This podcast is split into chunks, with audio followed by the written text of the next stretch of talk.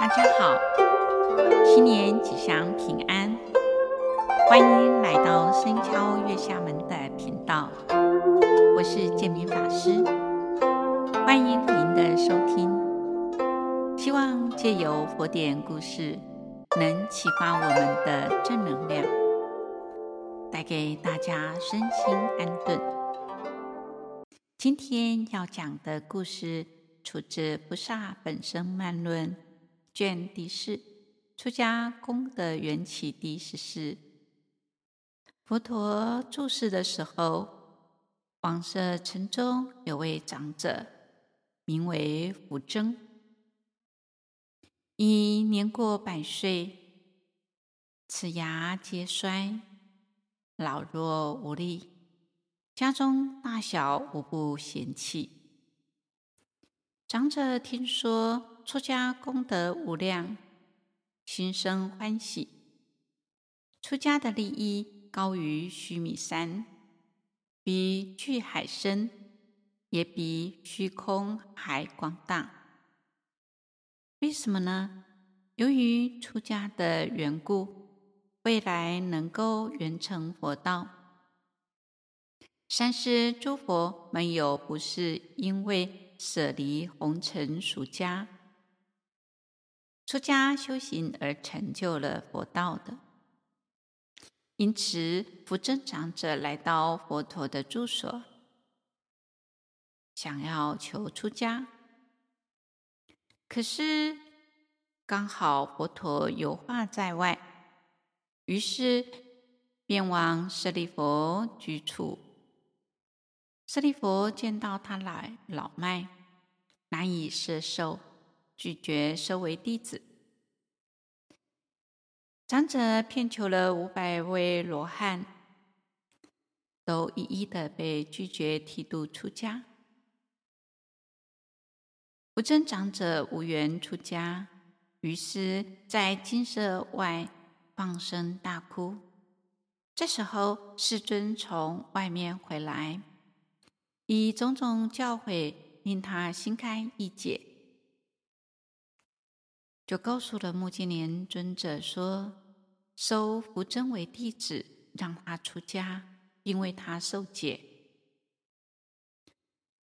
长者出家后，由于年纪老迈，不能随时做到吟诵礼敬上座，许多先出家的年少比丘就常用言语苛责他，自是年高。缓慢，他内心常为此感到烦扰，于是便想要投水自溺，了结自己的性命。福增比丘来到了岸边，将袈裟脱下，披挂在树枝上，长跪向一发下誓愿：我今不舍离。佛法僧，只想舍此生命。我今生披衣出家，修持布施此戒，精进诵经，希望将来舍身之后得生富乐之家，而且眷属和顺，不为难我修行善法，常遇三宝。出家修道，得遇大善之事，教我悟入涅槃之道。发愿后，便投身水中。目犍连尊者发现了，立刻以神通力救起，把他放在岸边，问他投水自溺的原因。福增比丘。就据实的回答，尊者思惟此人愚钝，倘会若此，如果不以三途恶报的怖畏摄化他，恐怕无法成就道业。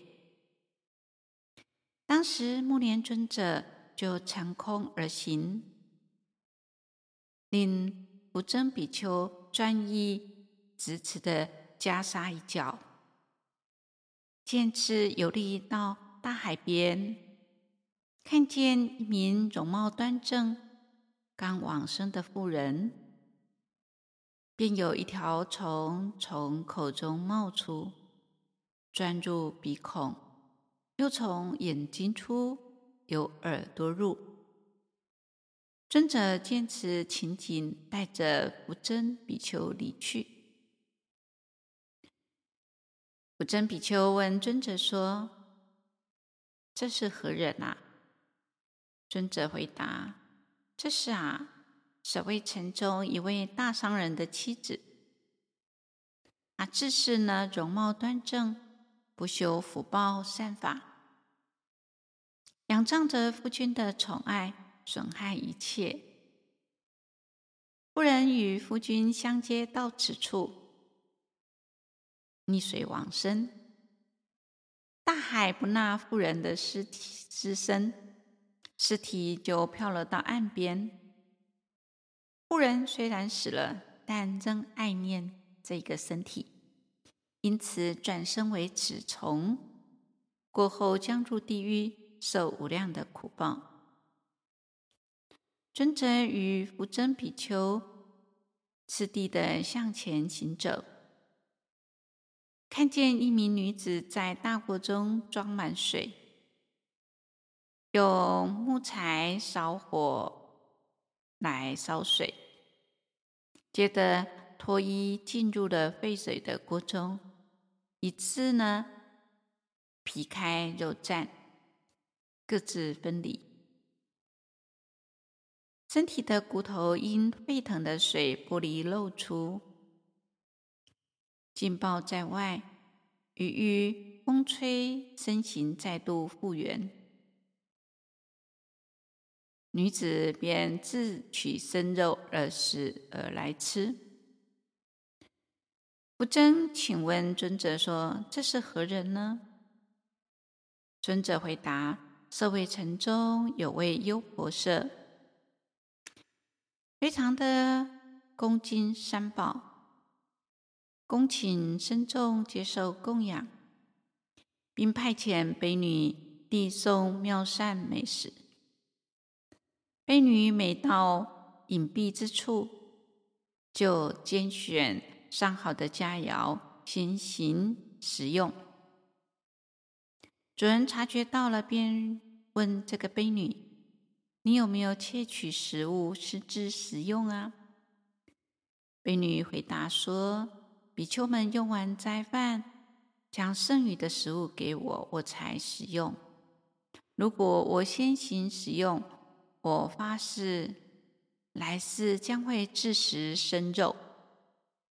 由于这样的因缘，此女先受到了果报，未来的果报也将在地狱。两人继续往前走。看见一座高广七百由旬的古山，遮蔽了日光，海面因此阴暗黑漆。这时候，目连尊者登山山顶，却有大乐鼓往来经行。福真，请示尊者，这是什么古山呢？你想知道这座古山正是你过去的身故？福真听了，毛骨悚然，冷汗直流。他告诉尊者：“我今听闻和尚所说，极度哀伤，祈愿和尚先为我说本末因缘。”木莲尊者说道。生死轮回没有边际，善因得善果，恶业受恶报，因缘果报丝毫无差。过去世，在这阎浮提有一个聚落，物产丰饶，人民生活富强康乐。当时有位长者名为法增，笃信三宝，好行仁惠，不伤生害命。被人民推举为聚落的长官，自此数十年间，聚落安定太平，百姓安居乐业，都是仰赖的法僧的德行来庇荫。人民也尊重法僧，如同自己的父亲一般。那时的法僧或许因为闲暇无事，竟开始学习赌博，让恶友得以亲近，趁机灌输他偏邪不正的观念，使得法僧荒废了正事。不久，聚落里的恶霸强横、恣意妄为，处理诉讼案件所做的判决与刑罚有失公允，也不恰当。有一次，律师忽然呈上诉讼案件实情，适逢法僧博弈不胜，无暇仔细阅览，便直接下令处死。事情过后，询问军吏们：“罪犯如今人在哪里呢？”军士呢回答说：“已经处死了。”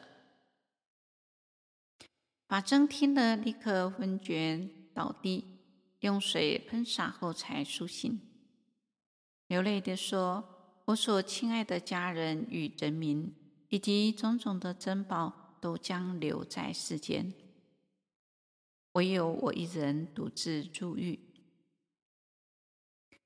我今日轻率地处死罪犯，简直就是旃陀罗这类的刽子手。不久，长者命中，投身做大海中的摩羯鱼，身形长达七百由旬。佛陀曾经开示：五年，若一切的官使、仗着威势，以不正当的手段剥削人民的财物，乃至杀戮无数，命中多堕为摩羯大鱼，为各类小虫、啖食身躯，于是余生溃烂生疮。一百里海水都会被鲜血染红成红赤色。摩羯大鱼一睡，历时百年，睡醒便张口吸水，水势湍急如从大海、大河。当时刚好有商队乘船在采宝。正值大雨张口，商队的船只犹如飞行般的被吸入了过去。在即将被吸入鱼腹之际，商人悲伤的痛哭，同时称了南无佛。鱼听到了佛名，立刻闭嘴，不再吸水。水是才子，由于佛得慈悲护佑，商人们才得以活命。摩羯大鱼怕伤及众生的性命，忍渴而死。这时候的夜叉、罗刹及水神等，便争着将鱼身脱衣置于海岸。鱼身在太阳的曝晒以及雨的浇下，身肉消散，只剩骨头，就是眼前的这座古山。木莲尊者对福增比丘说：“当时的法增长者就是你的前身，因为杀人的缘故，堕入大海，成为摩羯鱼。今生你既然重得人身。”还不厌离生死，如果就这样投水而死，将来必堕地狱。想出离就更加的困难。无臻比丘看着自己的前身，听闻目犍连尊者说法，生起不畏生死之心。次第意念的所熏修的法力，专一思维观想前身，体解诸法无常之力，远离生死，最终漏尽了烦恼，证阿罗汉果。